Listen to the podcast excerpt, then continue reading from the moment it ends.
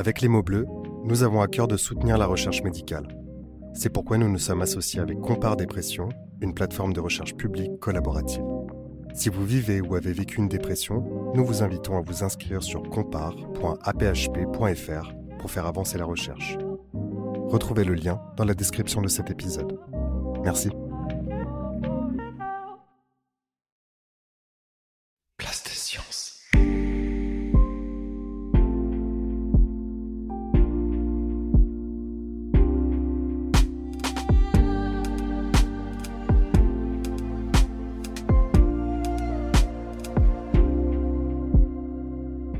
Estime à 200 000 le nombre de personnes vivant avec le VIH en France. 200 000 personnes qui restent encore fortement stigmatisées, injuriées, culpabilisées, et ce plus de 40 ans après la découverte du virus. 200 000 personnes à qui on prête allègrement un mode de vie délétère, sans rien connaître de leur histoire, ni même de la transmission du virus. Or, dans de nombreux pays occidentaux, il est depuis quelques années possible de vivre avec ce virus grâce à des traitements efficaces. La séropositivité au VIH n'est plus une condamnation à mort. Ce n'est malheureusement pas le cas dans toutes les régions du monde, posant la question de la solidarité internationale. Nous recevons aujourd'hui Nicolas, connu sur les réseaux sociaux avec son compte Super Séro, qui nous parle de sa vie avec le VIH sans le banaliser et son combat pour un changement de regard de la société. Vous écoutez Les mots bleus, un podcast de Place des Sciences. Bonne écoute.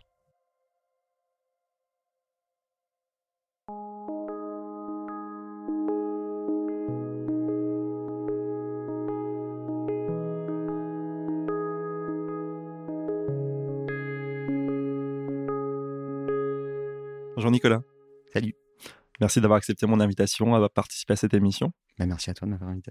Donc, euh, je t'ai invité pourquoi? Parce que tu es actif sur les réseaux sociaux, notamment parce que tu vis avec le VIH. Mhm. Et euh, tu es donc un activiste euh, de ce domaine-là pour la meilleure reconnaissance euh, des personnes qui vivent avec le VIH et, et pour contrer la stigmatisation qui, qui persiste aujourd'hui. Est-ce qu'en un mot, une image, une métaphore, tu pourrais résumer en fait à ta façon ce que ça fait aujourd'hui de vivre avec le VIH Alors, c'est pas mon image. Je vais reprendre l'image de quelqu'un que, que- avec qui j'ai avec qui on avait échangé, qui m'avait dit avoir le VIH, c'est comme être un phénix. On a l'impression qu'on brûle entièrement et on renaît de ses cendres à nouveau. Est-ce que tu veux bien nous partager un peu de ton histoire et de nous raconter en fait comment, euh, bah, comment tu as découvert justement ta, ta séropositivité et comment ça s'est passé euh, les premières années? Alors moi, ça fait 12 ans, bientôt 13, que je suis donc PVVIH, c'est-à-dire personne vivant avec le VIH. Parce qu'on dit souvent séropo, mais en fait, séropositif, euh, on peut être séropo à la grippe. Donc, euh, euh, ça s'est extrêmement passé de manière très complexe. Il y a 12 ans, j'étais au Canada et je me suis réveillé un matin et en fait, je me suis effondré, j'arrivais plus à marcher. Mais vraiment, j'arrivais plus du tout à marcher. Et je suis allé voir des médecins au Canada, c'est un peu compliqué. Je, me suis retrouvé dans une sorte de grand espace où j'ai tiré un ticket, j'ai attendu deux heures. J'ai vu un médecin dans un box qui m'a gardé euh, deux minutes, je crois, et je suis sorti avec une ordonnance. J'en j'en ai eu pour 150 dollars de, de médicaments, enfin sans diagnostic, sans rien. Euh, j'ai eu mon médecin par la suite, donc français, en, en visio, qui m'a dit ça va pas du tout, il faut vraiment que tu rentres en France en urgence. Arrivé en France en urgence, je fais des analyses, euh, un bilan complet euh, au laboratoire, qui me rappelle, je sais plus quand, à l'époque, c'était quelques jours peut-être plus tard, pour me dire c'est urgent, ça demande un traitement d'urgence, quelque chose de grave, va voir ton médecin de suite. Je contacte mon médecin, j'arrive dans son cabinet, il est pas là, c'est son remplaçant, qui nous dit euh, oui oui je vous reçois en fin de journée. Donc j'étais avec ma mère, quoi dans les années 80, c'est-à-dire qu'on est peut-être arrivé, je sais pas, à 15h, 16h, et il nous a laissé poireauter jusqu'à 19h pour nous recevoir en dernier dans son cabinet, pour nous dire Dixit, effectivement, c'est extrêmement grave, ça demande un traitement d'urgence, mais je ne prends pas la responsabilité de vous l'annoncer. Vous attendez que votre médecin retourne de vacances, revienne de vacances dans deux semaines pour vous expliquer ce que c'est. Donc je ne dis pas dans quel état on était. Euh, Et la chance que j'ai eue, c'est que j'ai eu, euh, euh, c'est que j'avais ma maman qui travaillait, ma maman, mignon, qui travaillait au CHU, et j'avais un père qui avait été infecté de la- euh, l'hépatite C euh, pendant l'affaire du sang contaminé, qui est mort maintenant de, de sa pathologie chronique et très longue. On a, on connaissait plein de gens dans les hôpitaux et vu euh, par rapport au travail de ma mère. Elle est arrivée à trouver un médecin qui a bien voulu nous l'annoncer. Euh, je crois que c'était peut-être 10h ou 11h du soir dans un service d'ORL, une médecin en ORL, qui avait rien à voir avec l'infectiologie, qui a bien voulu nous l'annoncer à 11h du soir dans un service éteint de nuit, hyper glauque. Elle, elle a été vraiment incroyable, vraiment géniale, euh, hyper rassurante. dans son attitude, parce que de ce qu'elle m'a dit, j'ai rien gardé. C'est comme dans les films, c'est-à-dire que t'as les oreilles qui font. C'est vraiment comme dans les films. Hein, t'as vraiment des oreilles qui font. Tu sais, t'as as la vue qui se qui, qui se dézoome comme en fisheye, et tu flottes, et puis c'est vraiment t'es dans un film. Quoi. C'est ça y est, on m'annonce une maladie grave, je vais mourir, tu vois. Et euh, et par la suite, quand je suis arrivé en service d'infectiologie, euh, ça a été pareil, hyper. Euh, je pourrais, je sais pas si je peux dire traumatisant, mais en tout cas, oui, ça m'a marqué. Je me suis retrouvé face à trois médecins extrêmement froid, extrêmement distant, avec un comportement de, de, de, de gravité enfin, dans le regard, dans, l'expression. Comment dire Ils avaient un comportement et des injonctions contradictoires. C'est-à-dire qu'en même temps, c'était grave, en même temps, c'était pas grave. Et la question, c'était euh, bah, comment vous vous sentez? Moi, je dis bah ça va? Enfin, je sais pas trop. Moi, je suis très peu informé sur le VIH. Je sais qu'il existe des traitements. Bah, je suis plutôt reconnaissant qu'il existe des traitements parce que je suppose que pour qu'il y ait des traitements aujourd'hui, il y a des gens qui ont dû en tester avant que ça fonctionne, donc je suis plutôt reconnaissant. Et j'avais répondu, euh, voilà, je pense que je vais, je vais faire avec. Et puis, je pense que surtout, ce qui va être compliqué, c'est socialement. Et je suis assez, même aujourd'hui, je me trouve que j'étais assez fier de ma réponse. Même aujourd'hui, tu vois, je trouve qu'elle est hyper sensée. Je me suis dit, ouais, tu vas rester, tu vois, les pieds sur terre. Et euh, les médecins m'ont répondu, oula, mais c'est très grave ce que vous dites, euh, c'est très inquiétant, il faut absolument que vous ayez voir le psychiatre. Voilà. Et suite à ça, on m'a dit aussi, ouais, alors maintenant, surtout n'en parler à personne. Hein. Et donc il y avait ce truc de la chape de plomb, une chape de silence, et puis un truc de oulala, il faut vraiment que vous alliez mal, vous allez trop bien, c'est pas normal d'aller bien comme ça, avec en même temps aucune information. C'est-à-dire que par la suite, j'avais des informations très floues quand je demandais à mon médecin, mais c'est grave, je vais mourir. Moi, j'ai attendu six ans pour qu'on me dise que j'allais pas mourir. Pendant six ans, on me disait, ça va aller. Ah, ça veut dire quoi Ça va aller? Ça va aller. Ça veut dire quoi? Ça veut dire je, je meurs dans 5 ans, dans 10 ans, dans 15 Ça veut dire quoi Ça va aller? Je, je, veux rien dire quoi. Ça va aller. Euh, donc pendant des années, je me suis arrêté avec ce euh, ça va aller, mais n'en parler à personne. Et quand je montrais à mes médecins que j'allais plutôt bien, on me disait, ouais, ça c'est pas rien non plus. Hein. ok. Et quand j'allais pas bien, et qu'en fait je faisais soit une rechute ou que psychologiquement j'allais mal, c'était ça va, c'est pas la fin du monde. Je dis ok bon. Ce que j'ai vécu en service d'infectiologie, c'est très similaire à ce que j'ai vécu d'un point de vue social ou culturel. Ou il y avait vraiment cette impression que cette pathologie elle appartenait à tout le monde sauf à moi. C'était une pathologie qui était, euh, qui faisait partie du domaine de la prévention. Donc c'était quelque chose qui était très effrayant, qui était très inquiétant. Et même quand je, quand j'en ai parlé très rapidement à tout le monde autour de moi, c'était euh, la réaction des autres qui primait. Et finalement, tu te retrouves à gérer la réaction des uns et des autres. Et finalement, toi, comment tu le vis? Qu'est-ce qui se passe? Ça disparaît complètement. T'es un séropositif et c'est tout. Alors après, chacun y va de son, de son petit plaisir. Je n'irai pas critiquer parce que je pense que euh, ils ont eu des biais de réaction que j'aurais peut-être sûrement eu avec d'autres pathologies que je ne connaîtrais pas, donc je ne vais pas euh, jeter la pierre. Euh, mais c'était soit ah mon Dieu, tu vas mourir, je pleure, je te prends dans les bras. Enfin, j'étais déjà enterré. Soit c'était ah ça va, moi j'ai un oncle qui est mort du sida. Enfin, c'était très bizarre. En fait, la question simplement de qu'est-ce qui se passe, quelle information tu as, est-ce que tu sais ce qui va se passer, est-ce que tu as des questions, comment tu te sens, non, je crois que moi, j'ai mis même dix ans à oser me les poser et à oser commencer à chercher à trouver des réponses parce que finalement, tout ce que j'ai appris sur le VIH, ça fait que trois ans que j'ai commencé à l'apprendre. Quand j'ai eu cette opportunité de m'émanciper par mes followers qui m'ont posé des questions et que je me suis dit, bah, en fait, je vais chercher les réponses par moi-même. On sait aujourd'hui que les, maladies mentales sont très stigmatisées. On, pointe du doigt quelqu'un dont on sait qu'il a une schizophrénie, etc. Euh, on sait que les personnes qui vivent avec le VIH aussi sont stigmatisées. Euh, est-ce que ça a eu un impact euh, Est-ce que ça a encore un impact aujourd'hui sur ta santé mentale? C'est dur, hein. c'est dur à répondre à cette question parce que je vais dire, c'est un peu comme l'homosexualité. On est homosexuel, mais on a aussi, tu vois, nos fragilités, nos particularités. Et, je pense que le VIH a tellement pris d'importance dans mon suivi médical que je n'ai pas vraiment eu trop l'occasion de me poser des questions sur quelles étaient mes possibles spécificités, tu vois, sur mes, mes sensibilités ou mes. Il y, a, à peine quelques temps que je découvre en fait que je suis TDAH et que possiblement, tu vois, je suis TSA. Forcément que ça a un impact psychologique. Je, trouve que c'est assez proche que ce qui pouvait se passer avec l'homosexualité.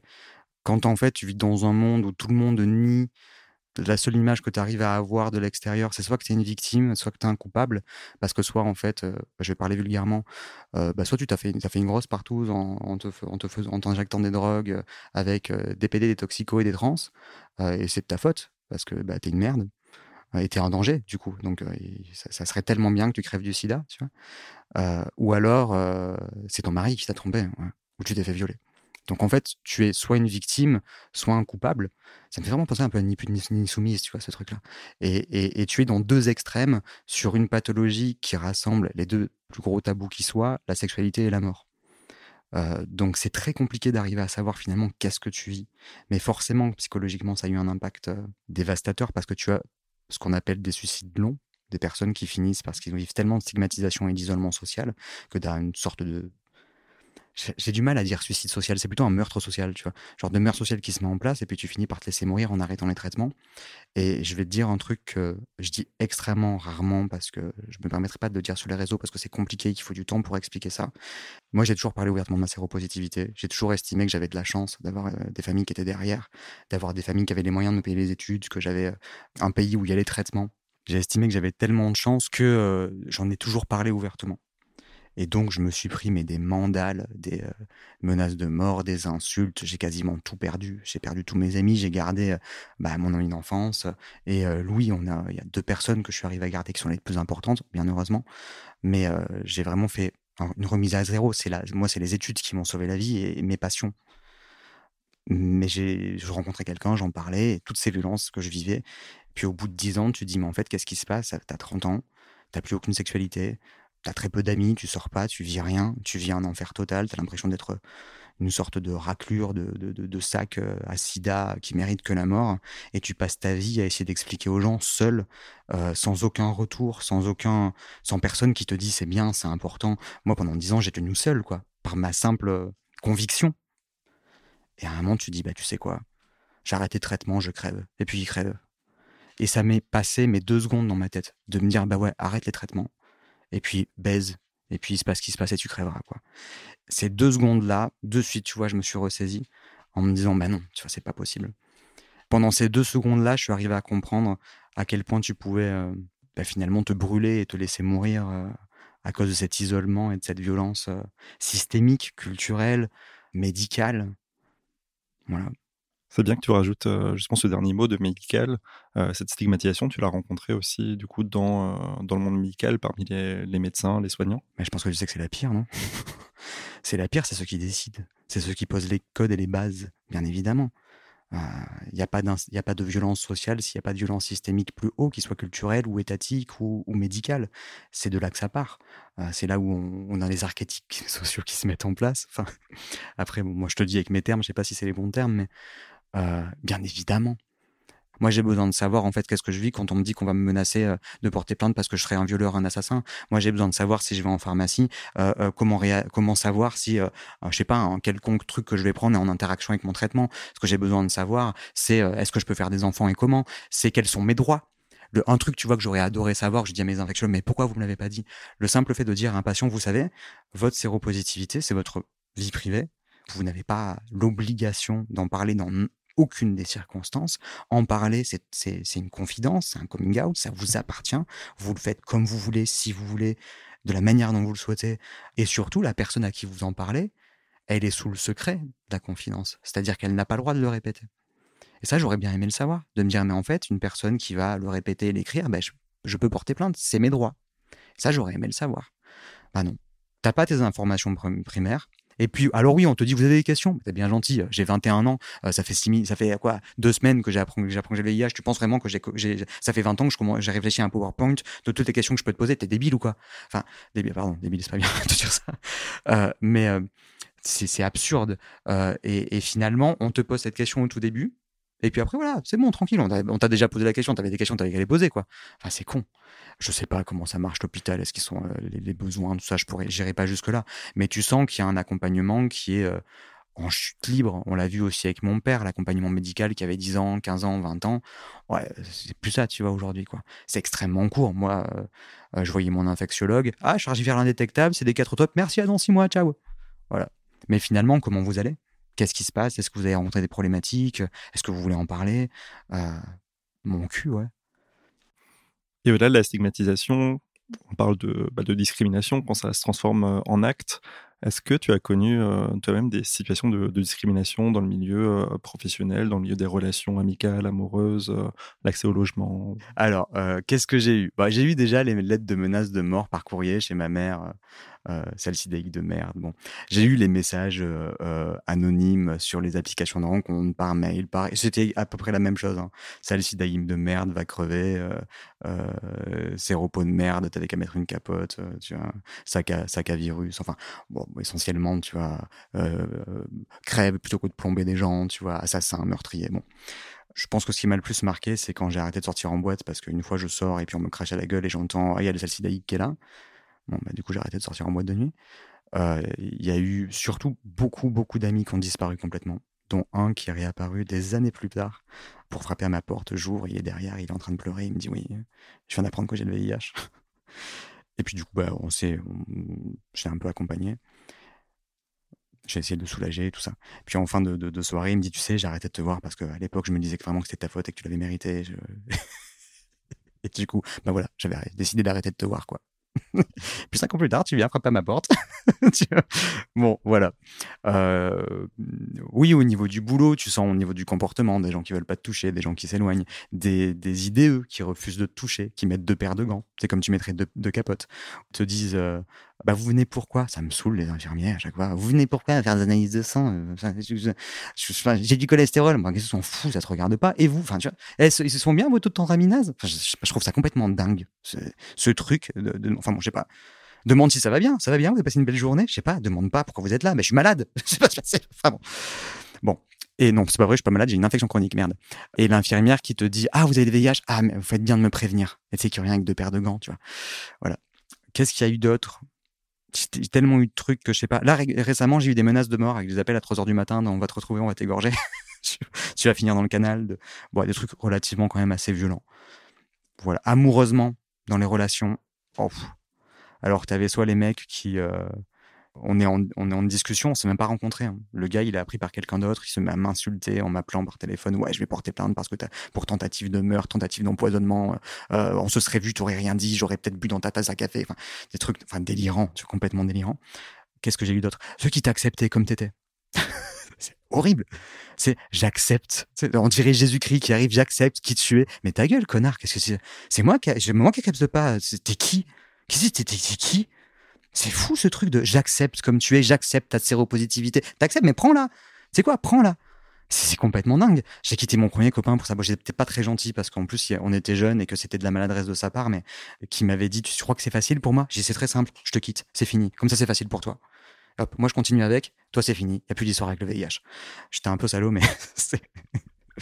Mais et ceux qui voilà, ceux qui te fassent bien sentir que un peu syndrome du sauveur, je sais pas trop quoi, tu sais, ou le syndrome de, du bénévole, tu sais, qui ah vous avez vu hein, moi j'ai une relation avec un séropositif et j'accepte comme il tu vois, c'est formidable, c'est bon. Ou celui qui accepte d'avoir une sexualité avec toi et qui pendant qu'il couche avec toi se retire tes limites, tu peux, elle a pas craqué, elle a pas craqué la capote, tu vois, alors qu'on est en train de faire l'amour et carrément il te regarde et dit tu sais que mon oncle est mort du sida. les jambes en l'air, tu sais, t'es là, là tu, es en train de faire l'amour, et le gars s'arrête et il te regarde. Tu sais que mon oncle est mort d'ici là. non, je savais pas. tu veux m'en parler? Et finalement, tu te retrouves à faire euh, euh, bah, le thérapeute des uns et des autres. Et je pense que tu me diras si j'ai une bêtise en disant ça, mais je pense que ça doit être similaire pour plein de pathologies. Parce que quand tu dis ta pathologie, tous les fantasmes des uns et des autres sortent. Et en fait, tu finis par faire euh, une sorte de thérapie systémique, tu sais, de, de son ressenti. Puis il finit par t'expliquer ce qu'il a souffert, ce qu'il a vécu. Ah, d'accord, il s'agit de toi. Pardon, excuse-moi, j'avais pas compris. D'accord. Et, et tu finis par devenir le thérapeute thérapeute malade. Parce que quand même, regarde. Et puis la personne peut partir en étant persuadée qu'elle a été géniale avec toi parce que tu vois, elle t'accepte. Bon, elle t'a juste balancé toute sa vie et t'as juste dû fermer ta gueule parce que quand même, elle est bien gentille, t'accepter de te parler alors que t'es un pauvre malade. Donc tu vas quand même bien avoir la décence d'écouter pendant 10 minutes le pourquoi de sa tante qui est morte entre, entre elles, qui avait trucidé son chat, qui bon. Là, tu dis, mais enfin, ouais, ok.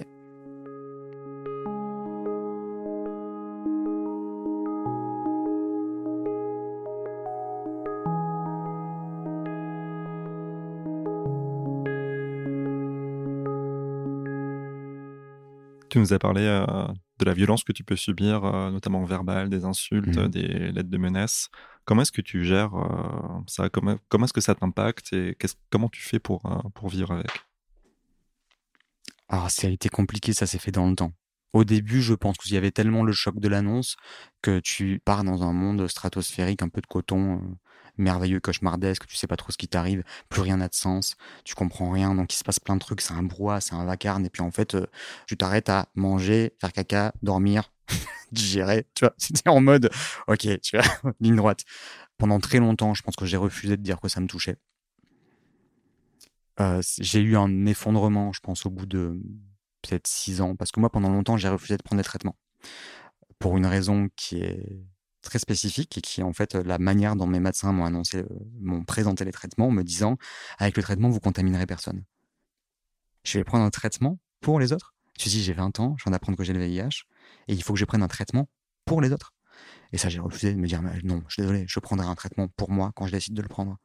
Et c'est ce qui a fait que j'ai refusé de prendre le traitement pendant longtemps. J'avais aussi la possibilité, parce que j'avais une charge virale qui était très basse, j'avais les CD4 qui étaient très bons. Euh, et c'est au bout de six ans, après une rupture amoureuse, si on peut appeler ça l'amour, une rupture relationnelle, que je me suis dit, bah, je vais prendre des traitements, ça sera plus simple parce que je serai pas contaminant, bon, ça sera plus simple pour rentrer quelqu'un. Et là, j'avais décidé de le prendre. Et je, je sentais aussi que mon corps travaillait, j'avais des ganglions qui étaient relativement constamment gonflés. Et je me dis, bon, ça suffit, tu vois, je vais un peu apaiser mon corps. Et quand j'ai commencé à le prendre, tu vois, je te dis ça, mais j'ai envie de pleurer en le disant, mais ça a vraiment été déjà la première fois où je me suis dit, ça, ça m'appartient. Tu vois, c'est mon traitement. Je le prends pour moi. C'est ma pathologie, c'est mon histoire. Euh, et là, je pense que j'ai chialé pendant plusieurs mois en me disant, OK, qu'est-ce que je vais en faire maintenant et comment ça va se passer? Les années qui ont suivi, je pense que j'ai commencé à être un, peu en colère et, et, me dire mais comment ça se fait que je suis tout seul en fait? Et me dire c'est pas normal en fait que je sois seul que j'ai l'impression d'être seul comme ça. Comment ça se fait qu'on m'a angoissé toute ma vie avec le VIH et que d'un coup je suis le seul séropos sur terre, tu vois? Ils sont où les autres quoi, tu vois? Euh, Je vivais un peu ça comme en homosexualité quand j'avais peut-être 8-9 ans que j'ai compris que j'ai un peu attiré vers les garçons et que je connaissais même pas le mot homosexuel. Je même pas que le mot existait. Je même pas que ça existait.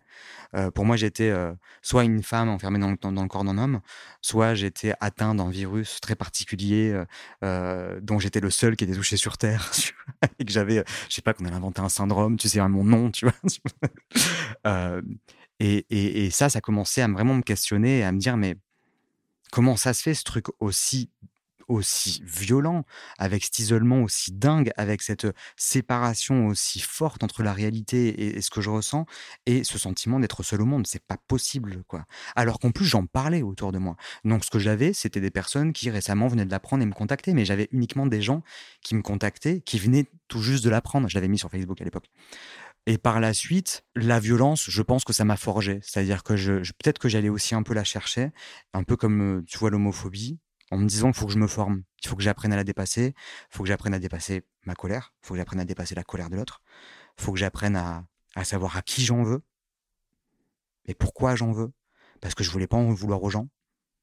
Parce que tu sais, bah, moi je viens d'une génération où forcément j'ai eu des parents qui ont eu des comportements homophobes à leurs dépens et que et que mes parents ont toujours été là, m'ont toujours soutenu. J'ai pas eu de violence, on m'a pas mis à la porte, on m'a pas maltraité ni rien, mais il y avait quand même dans leur réaction quelque chose très de leur, de, leur temps. Donc euh, il y a une part de moi toujours qui, qui, qui est souple là-dessus. Donc je voulais pas en, en vouloir aux gens. Mais je me suis dit, il y a bien une raison. Il y a bien quelqu'un qui est quelque chose en tout cas qui est responsable de ça. Et j'ai commencé à penser à l'hôpital. Qu'est-ce qu'elles font les associations? Euh, Que fait l'État? Euh, et je me suis dit, voilà, il faut que je me confronte à cette violence pour que je comprenne d'où elle vienne, qu'est-ce qu'elle veut dire. Parce que moi, je... c'est pas un truc qui m'inquiétait. J'ai vécu toute la vie, toute ma vie avec mon père qui avait l'hépatite C. Je fais une aparté, mais parce que quand tu as un père qui a l'hépatite, et qu'on te dit c'est très compliqué, le sang, pas de contact, et que le fait d'être homosexuel, se questionner à l'époque, juste ok, être un homme, associer la rasoir au risque de transmission, c'était assez compliqué, quoi. Et, à mes 10 ans, mon père m'a mis appris à me raser du coup pour ça. Et à l'âge de 10 11 ans, j'ai pris son rasoir et j'ai dit, je m'en fous, c'est mon père, j'ai l'hépatite, j'ai l'hépatite, c'est tout, quoi. Je me suis rasé avec son rasoir. Et en me disant, euh, jamais j'aurais peur de quelqu'un. Jamais j'aurais peur de quelqu'un parce qu'il a une infection, une pathologie ou quelque chose. C'est pas, c'est pas humain d'avoir peur de quelqu'un pour ça. Donc c'était pas quelque chose que, que quand ça m'est tombé dessus, c'était pas du tout quelque chose qui était possible pour moi. Parce que j'avais répondu très tôt, et c'était une évidence. Donc j'ai cherché à m'y confronter. Et surtout à me dire mais comment ça se fait que cette violence je la subis de ma propre communauté qui est homosexuelle qui a vécu cette violence de la discrimination de la mise à l'écart des a priori et comment ça se fait qu'on est capable de le reproduire. Donc en même temps j'ai une forme aussi peut-être d'humilité parce que je me suis dit ce que ce que ça t'apprend c'est que tu peux vivre des discriminations les subir les comprendre t'élever et être tous aussi complètement cons sur un autre sujet quoi. Donc c'est vrai que en réalisant que j'avais des amis homosexuels en fait qui étaient je connaissais pas le mot sérophobe à l'époque mais qui étaient discriminants qui étaient violents qui étaient dans l'incompréhension sur le VIH dans la violence je me suis dit ok quelles sont tes propres violences? Et puis je les ai découvertes aussi parce que je viens d'une époque très transphobe aussi et que j'ai pu aussi avoir des positionnements et des comportements qui étaient transphobes et que petit à petit j'ai appris à découvrir que j'avais une, une part sombre aussi et que moi aussi je stigmatisais et que moi aussi je pouvais avoir des propos violents parce que c'était trop loin de ma réalité que je m'en rendais pas compte. Cette violence, je pense que ça a été aussi le moyen de découvrir la mienne et d'accepter que à travers la volonté de pardonner la violence de l'autre, c'était surtout pardonner sa propre violence qu'on avait à l'intérieur. Et puis l'idée, ça a été petit à petit, voilà, de, de, de savoir euh, comment s'attaquer euh, à cette construction systémique, quoi, finalement. Est-ce que c'est pour ça que tu as décidé de t'engager aussi dans, euh, dans cet activisme de, bah, de visibilisation aussi des personnes qui vivent avec le VIH Je sais pas. Est-ce que c'est possible de répondre à ça? Pourquoi est-ce qu'on fait les choses? J'en sais rien. Je l'ai fait parce que je pense que je devais le faire. Mais je pense que j'avais une réponse à, à cette époque. Je, t'aurais donné une autre réponse il y a 5 ans. Je t'en donnerai une autre dans 5 ans. Je l'ai fait parce que je devais le faire. Dès que j'ai eu le VIH et qu'on m'a dit, euh, surtout n'en parler à personne, j'ai dit je vais le dire à la terre entière. Et je t'emmerde. Toi et tous les autres, je vous emmerde et je vais le crier à la terre entière. Et, je pense que la, première chose, elle a été là. Elle a été à ce moment-là. Par la suite, ça a été un renforcement de me dire, moi j'ai de la chance d'avoir une famille qui me soutient, j'ai de la chance d'avoir une famille qui a eu les moyens de me payer des études, j'ai la chance d'avoir une famille qui m'a aidé financièrement, qui a fait que j'ai pas fini à la rue, tu vois, que j'ai pas, j'avais le minimum, mais c'était énorme. Tu vois, tu as des gens qui sont à la rue parce qu'ils sont homosexuels, ils ont rien. Euh, donc moi, j'avais de quoi mourir, de quoi dormir, de quoi boire, euh, un sens à ma vie. Euh, je pouvais étudier, je pouvais peindre, je pouvais dessiner. Mais c'est pour tout ça. Et en fait, depuis trois ans, ça se renforce forcément parce que depuis trois ans, j'ai des témoignages de gens, dont une partie qui sont morts, et que j'ai une rage, mais une rage qui est incroyable. Et, et, et ce qui est encore plus violent, c'est quand je fais avec des assos qui me disent ouais, quand même, vous êtes en colère. Ben ouais, je suis en colère, connard, j'ai rentré une gamine de 19 ans qui est séropositive, sa mère n'osait plus la toucher parce que euh, elle nettoyait tous ses, couverts à la javel et s'est tuée, elle avait 19 ans. Comment tu veux que je sois pas en colère, connard? Et tu fais quoi pour elle? Tiens, je, je, comprends pas. Je suis en train de parler à un Tu sais que j'ai parlé à une asso. Je parlais de, de, moi j'ai plein de demandes de personnes qui sont en Afrique, qui sont dans des pays où il n'y a plus de traitement parce qu'il y a des ruptures de soins, et des gens qui ont 19 ans, 20 ans. Euh, et tu essaies de, de, trouver des contacts avec des assos de qu'est-ce qu'on qu'est-ce qu'on peut faire, quelles solutions on peut avoir. Et des fois, tu retrouves avec des gens qui te dit mais tu sais Nicolas moi aussi je reçois plein de messages euh, des Africains et puis je, peux rien faire qu'est-ce que tu veux que je fasse? Eh ben je réponds pas. J'avais envie de lui mettre un coup de boule. Mais comment tu peux répondre ça quoi? Je suis en train de parler à un mec 19 ans, il est en train de crever du sida, il a 19 ans. Le mec il te parle, tu lui réponds, c'est pas un cochon d'Inde, c'est ta réalité. Le mec te parle, il te répond, il mange, il boit. Alors après voilà, tu vois, on alimente le stéréotype de l'Africain parce que ça déshumanise, c'est loin, on sait pas trop ce que c'est, tu vois. Et tu te retrouves avec des assos qui me disent ouais mais tu comprends leur culture, ça veut dire quoi leur culture? Ils ont pas de cerveau, ils ont pas de jambes, ils réfléchissent pas. Tu penses que dans leur culture, ça veut dire quoi? Leur culture c'est euh, tout du tambour, tourner autour de feu pour guérir? T'es à l'ouest, t'es à l'ouest. Bah oui, bah ouais, le gamin, il a 19 ans, il est en Ouganda, tu crois quoi Il est en train de se battre pour pouvoir accéder à la thérapie Bah oui, parce que oui, tu as des tradis praticiens, oui, tu as la prière, oui, tu as Kanguka. En France aussi, hein. En France aussi, tu as des gens qui te vendent euh, des germes de blé pour dire que tu vas guérir du cancer. En France aussi, tu as des gens qui font de la prière et qui vont dire que tu vas guérir par la prière. C'est partout, ma vieille. C'est partout pareil. Non, il n'y a pas de l'homophobie culturelle. On a regardé des homosexuels, on a fait que c'est des Africains aussi. Tu sais, c'est des êtres humains, ils existent. C'est pas différent c'est ton frère, ta soeur, c'est pareil. Et, ça, quand tu as ces trucs de qu'est-ce que je fasse, de toute façon, je, bah, sais pas, bouge ton cul. Parce que tu es censé être dans une putain d'association et tu es censé être là pour en fait aider les gens. Parce que tu as réalisé normalement que c'était important et que c'était comme ça qu'on pouvait avancer. Si t'as rien compris et que tu es juste là pour euh, dire Ah, moi, tu sais, je suis dans une association euh, pour aider les Africains, ta gueule. Ferme ta gueule. C'est la honte. J'ai rencontré des gens, je te jure, incroyables depuis trois ans et j'ai rencontré des gens, mais dégueulasses. À leur dépend, parce que c'est pas, c'est pas, en plus directement, c'est pas à eux que j'en veux. C'est qu'est-ce qu'ils foutent là? Comment on les a laissés venir ici, ces gens-là? Là, j'ai une asso qui m'a répondu euh, On pourrait vous aider pour l'accompagnement si on est subventionné. Waouh Vous me contactez pourquoi en fait Pour avoir des subventions? Pareil, hein, je racontais un peu ce qui. Il me dit, mais si t'as besoin de parler, vas-y, parle. Et je raconte euh, des gens que j'ai accompagnés qui sont morts, quoi, que j'ai connus, à qui j'ai parlé, à qui j'ai échangé. Et qui sont morts. C'est des vrais gens. Je sais pas combien il y en a qui sont morts en trois ans. C'était des amis, enfin, c'était des amis, quoi. Et tu leur racontes ça. Et la meuf a dit, oula, oula, oula, je t'arrête de suite. Hein. Moi, je suis pas psychologue. Hein. Ce que tu me dis, c'est trop violent. Hein. C'est pas à moi de l'entendre. Waouh. Et t'es dans une asso, toi. Je suis tellement en colère. Je suis tellement en colère de ce système associatif euh, où, encore une fois, t'as des gens incroyables et t'as des choses géniales qui se passent.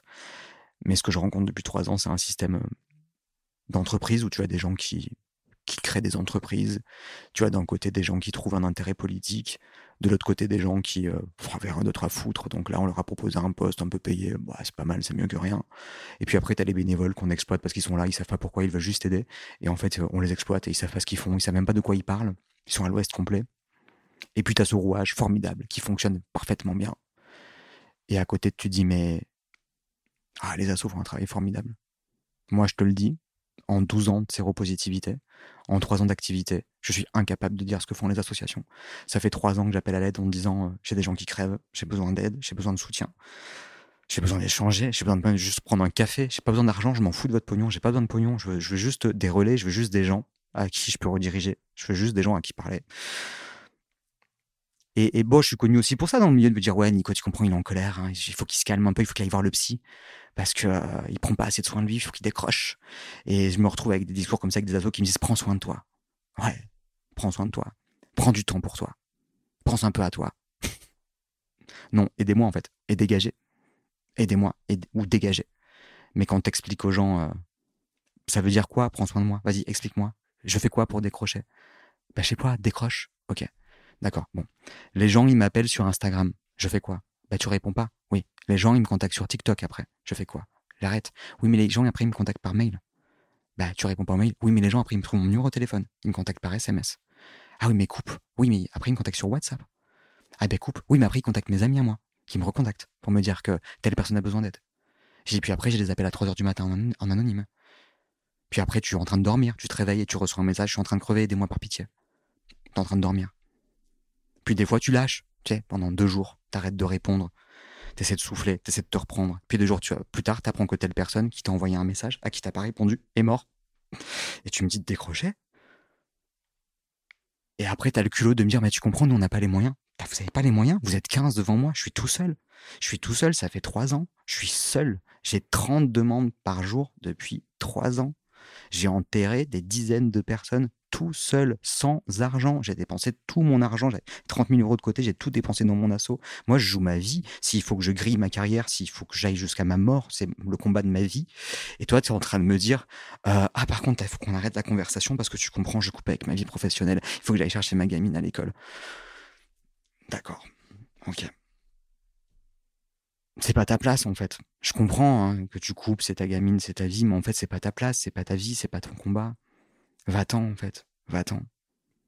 Du coup, qu'est-ce qui fait euh, que tu as encore envie de continuer ce, combat? Qu'est-ce qui te donne la force de, continuer? C'est plus que de l'envie. C'est pas. J'ai envie d'une crêpe, moi, tu vois. c'est pas une envie, c'est mon essence. Moi, je suis né avec un père qui avait l'hépatite C. J'ai grandi dans ça. J'ai vécu dans la maltraitance de mon père, sociale, médicale. Je viens d'une famille où on n'est jamais parti en vacances. On, est, on a fait l'accompagnement de mon père à l'hôpital, ma vie, ça a été euh, l'accompagnement de mon père, les rendez-vous euh, chez le médecin, euh, les quatre ou cinq fois où il est mort et qu'il a ressuscité, tu vois, j'ai vécu à travers ça. Et je le revis avec le VIH, donc je pense qu'il y a une grande part de moi qui demande réparation et qui et ça me dépasse en fait. Je pense que c'est quelque chose qui me dépasse et en même temps ça donne un sens à, à, mon existence aussi. C'est pas de l'envie, c'est de l'incarnation, c'est dans ma chair, c'est dans ma peau. Donc c'est comme ça. Voilà.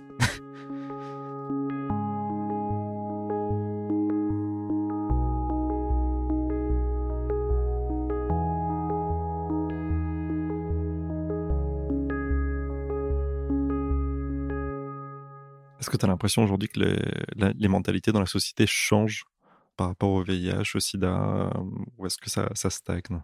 Bah, ça, change petit doucement. Après, moi, je j'y crois pas trop. Je pense qu'on a des doxas et qu'on a en fait des règles qui sont véhiculées par une sorte de fusion entre la culture, la politique, les médias, l'économie. Il y a un bon moment, un bon endroit, tu vois. Et puis il y a un truc qui se passe. Et puis il y a une sorte d'évidence du collectif qui se met en place. Je pense pas que il y aura toujours euh, des trous du cul. Hein. Bah, enfin, tu vois, il y a toujours des gens qui sont nazis, qui sont pour la peine de mort. Hein. Je veux dire, ça sera, ça sera toujours des gens.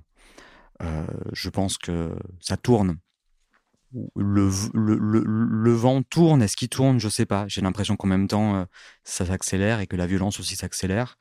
Euh, je pense que y a des choses qui vont pouvoir être dites, il y a des choses qui vont pouvoir être entendues, et il y a des choses qui vont pouvoir se mettre en place. Et je pense qu'il y a une lutte qui va pouvoir être possible.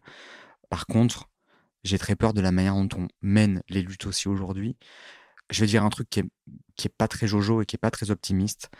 Je ne pense pas que la société a un moment voulu lutter contre l'homophobie. Je pense qu'à un moment aux États-Unis, il y a eu un intérêt économique d'aller chercher le pognon des couples homosexuels qui n'avaient pas d'enfants et qui pouvaient dépenser des thunes formidables dans des super achats immobiliers, dans des vêtements, des fringues, des séries, des voyages. Et que parce qu'il y a eu un intérêt économique, on a ouvert le marché et on est allé chercher le marché euh, des personnes homosexuelles et que je pense qu'on est encore dans une société qui est régie par cette économie-là et que ça va dépendre de comment est-ce qu'on pense notre économie. Je pense qu'aujourd'hui, on mène des combats en oubliant ça. Et que tant qu'on n'a pas trouvé un autre modèle économique qui fonctionne différemment que ce système-là, euh, il faut qu'on arrive à l'intégrer dans nos luttes. Et que je pense qu'il faut arriver à dire, OK, lutter contre l'homophobie, pourquoi? Mais parce que ça a une fonction économique, culturelle, politique d'accès au droit qui en fait fera du bien à l'économie française, fera du bien au droit français pour tous, fera du bien à, l'accès à la santé pour tous, etc., etc., qu'il faut apprendre à élargir et à dire celui que vous considérez comme invalide, comme handicapé, comme euh, déviant, euh, homosexuel, trans, j'en sais rien. Enfin, je m'en fous. Je mets, je ça veut rien dire. Hein, je mets tout dans le même sac, hein, euh, mais volontairement.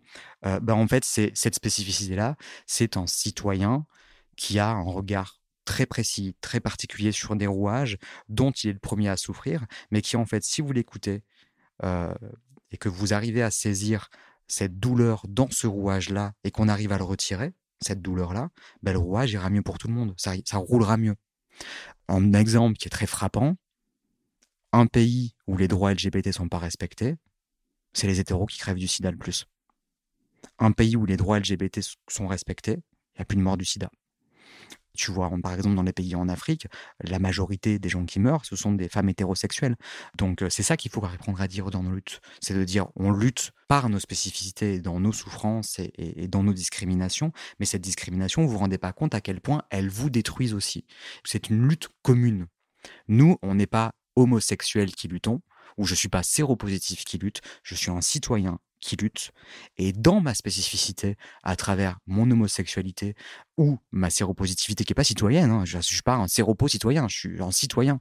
Dans ma spécificité euh, euh, de sérologie positive ou d'homosexualité, je vais pouvoir pointer du doigt des incohérences pour pouvoir avoir un système qui est meilleur. Tu vois, quand on nous a fait chier sur le mariage pour tous en disant ouais, le mariage homo, euh, euh, c'est débile, vous vous rendez pas compte que vous êtes en train de vous de, défendre quoi? Le mariage qui est en lien avec l'éducation des enfants? Mais parce que vous avez l'impression que les hétéros, c'est le cas chez les hétéros? Vous pensez vraiment que wow, le nombre de mariages euh, qui est en lien avec les enfants et les la majorité de femmes monoparentales et de. Enfin, vous vous réveillez ou quoi? Ça n'a plus aucun sens le mariage et l'éducation. Donc, est-ce qu'on pourrait peut-être penser, euh, je ne sais pas, en contrat de parentalité, euh, penser de la coparentalité, penser les choses différemment? Bien évidemment que ça va dans le sens des droits des personnes LGBT, mais en fait, c'est aussi vos droits à vous. C'est les mêmes droits que tout le monde. Je pense qu'il faut mener les luttes euh, dans un intérêt commun et collectif. On retrouve un peu le, même problème pour les, pour les troubles psychiques, hein, les, luttes qui sont menées par des personnes qui ne sont pas forcément concernées et qui, sans doute par de bonnes intentions, mais qui souvent loupe la cible. Est-ce que tu as l'impression aussi que les mentalités changent euh, aujourd'hui dans ta communauté? Est-ce que toi aussi tu as changé de point de vue sur ces sujets-là, sur les sujets de santé mentale? C'est des questions que je me suis toujours posées très petit, ça. J'ai toujours eu du mal avec. Euh, et puis j'étais très en colère parce que moi j'étais, j'ai toujours été très en colère, mais j'adorais la psycho et j'adorais la philo. Et il y a des choses en psycho qui me terrifié et qui me gênait terriblement. Puis moi, à l'époque, c'était à l'époque où on parlait encore de, système névrotique, système psychotique, et je comprenais pas. Je me dis, mais comment est-ce qu'on peut, supposons qu'on est névrosé, donc en fait, on a créé une grille de lecture névrotique. Donc ça n'a pas de sens.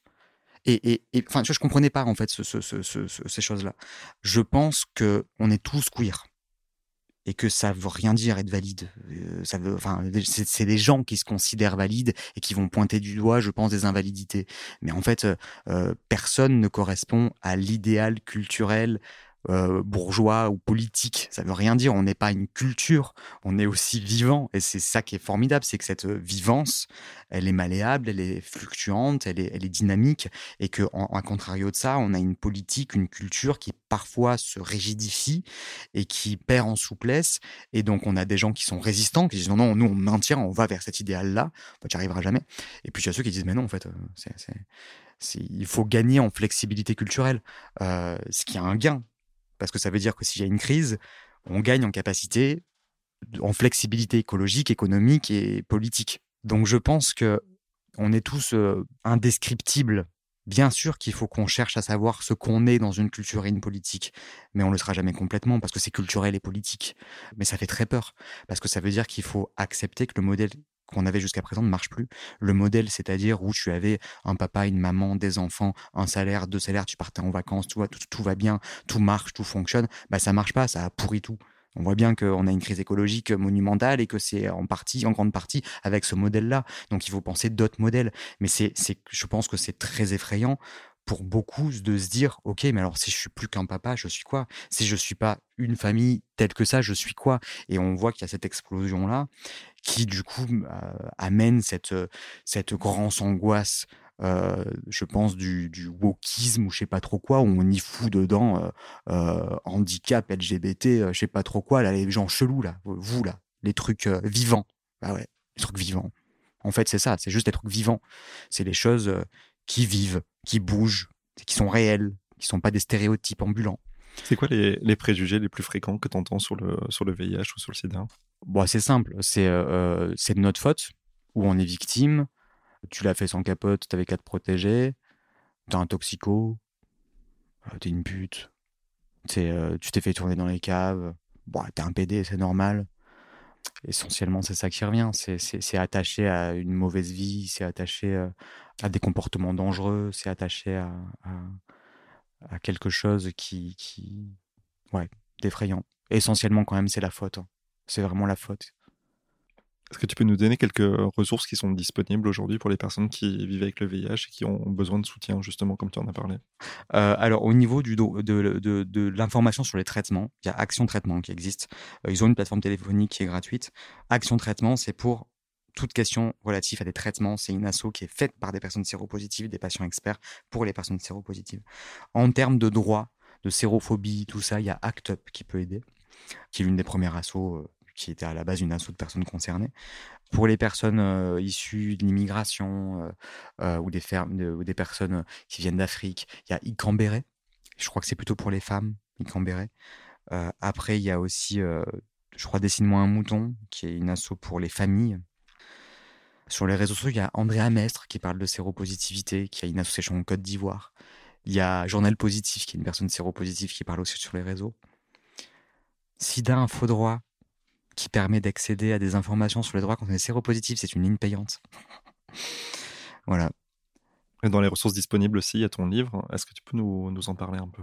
Ouais, il y a le petit dico des super séros euh, aux éditions Kiwi, qui est partout, Fnac, Amazon, Cultura, librairie. Euh, c'est un petit dico, c'est plein de petits textes. Ça a été un challenge hyper compliqué pour moi parce que faut savoir que je suis dyslexique déjà, donc waouh, qu'est-ce que tu vends vachement bien ton livre? Euh, euh, non, le gros challenge, ça a été surtout de me dire il faut que j'écrive quelque chose qui, je l'ai essayé en tout cas, je ne sais pas si j'ai réussi, pouvait parler à une personne séropositive qui a été infectée dans les années 80 à une personne séropositive qui a été infectée dans les années 90, c'est pas pareil. Infectée en 2000, c'est pas pareil. Infectée en 2010, c'est pas pareil. Infectée en 2020, c'est pas pareil. Selon, si elle a 20 ans, 30 ans, 40 ans, 50 ans, 60 ans, si elle a été infectée de la naissance, c'est pas pareil. Donc il fallait que j'ai essayé de prendre toutes ces données-là en compte. Que ça parle aussi aux séronégatifs, aux gens qui ont peur du VIH, aux gens qui n'ont pas peur du VIH, aux accompagnants, que ça parle aussi aux médecins, aux infirmiers, aux aidants, aux associations, que ça soit en même temps politique. Donc du coup, l'idéal, c'est de faire plein de petits textes. Et il y a du témoignage, il y a humblement, j'ai essayé de faire un côté un peu historique pour euh, essayer de raconter ce qui s'est passé dans les années 80 jusqu'à aujourd'hui, d'un point de vue médical, d'un point de vue associatif. Euh, je suis allé chercher du coup des témoignages, puis il y a des choses un peu plus personnelles. J'ai fait un travail d'écriture. Moi, j'adore Roland Barthes, tu vois. J'aimerais réellement être au niveau de Roland Barthes, c'est pas le cas, mais euh, j'aime l'esprit, tu vois, de je fais quelque chose de précis, de concret, et en même temps d'essayer d'être dans un style. Euh, et dans cette ligne-là, est-ce que tu aurais des, des, conseils à donner à une personne qui vient de, de découvrir sa séropositivité au VIH C'est compliqué cette question parce que ça dépend de beaucoup de choses. La première chose, c'est que je pense que ce qui est le plus violent quand on apprend sa séropositivité, c'est son autostigmatisation. C'est comme quand le, je pense, c'est comme quand le handicap nous tombe dessus c'est pas c'est différent que l'homosexualité ou, ou quand, euh, quand tu subis le racisme parce que il y a quelque chose qui fait partie de, ton histoire, tu vois. C'est, Le VIH, ça tombe sur le coin de la gueule, tu vois. Tu, tu te réveilles pas un jour en disant tiens, je suis noir. Mais le VIH, oui. Tu peux être sérophobe pendant 30 ans et ça peut te tomber en plein milieu sur la gueule. Tu peux être validiste 30 ans de ta vie, avoir un accident, être retrouvé, tu vois, handicapé. Et je pense que c'est ça. Ce qui est très violent, c'est l'autostigmatisation avant de ce que tu vas subir. Et souvent, on se fait tout un monde et, j'ai l'impression que parfois, que ce qu'on s'imagine est parfois pire que ce qu'on peut subir. Mais je le dis avec beaucoup d'humilité parce que moi, j'ai eu la chance d'avoir une famille qui m'a, accompagné. On va pas parler de VIH. Comment tu le vivrais si demain on t'apprend en te disant, vous avez une pathologie, cette pathologie ne va pas réduire votre espérance de vie, elle va rien changer, vous n'allez pas mourir, vous allez vieillir normalement, vous pouvez avoir des enfants, vous pouvez aimer, pouvez boire, vous pouvez fumer. En fait, vous allez vivre comme avant, mais vous avez un comprimé à prendre par jour. Comment tu le vivrais? Bien, tu vois, je sais pas, tu vois, c'est con. Enfin, on te dit tout va bien, tout va bien aller. Bon, vous avez un comprimé à prendre par jour. Alors, les gens te disent, ouais, mais c'est à vie. Enfin, c'est à vie. Euh, la, technique, elle évolue. Hein. Maintenant, on a une injection tous les deux mois. Tu as des labos qui nous parlent bientôt d'une injection à vie. Enfin, euh, tu vois, ça, ça, ça, ça, avance, quoi.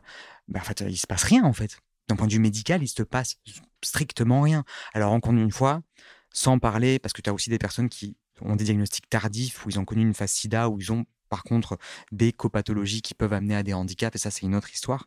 Euh, mais euh, dans le cas classique, si tu veux, qu'est-ce que tu vas vivre?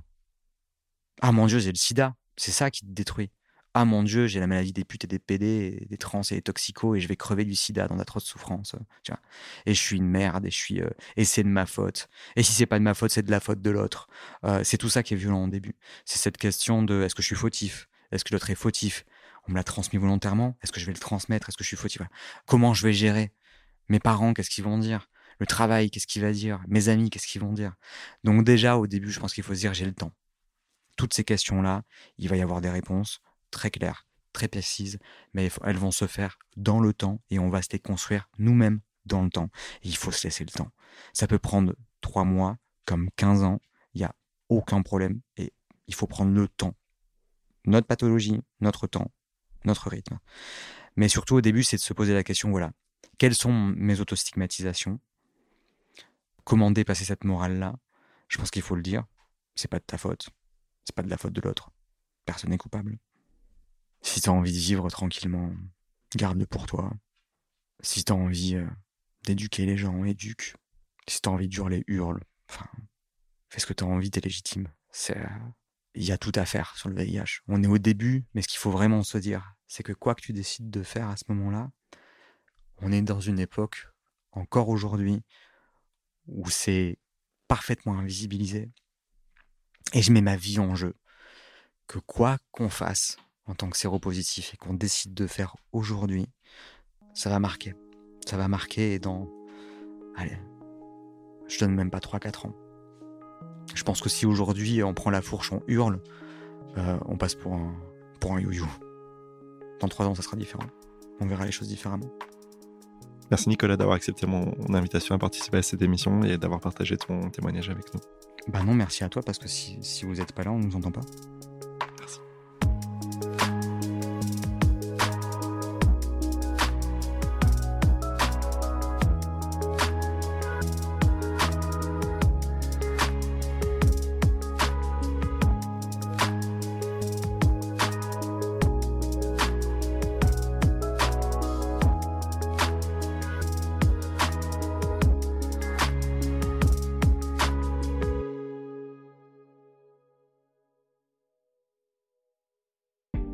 Venez d'écouter Les mots bleus, un podcast de Place des Sciences.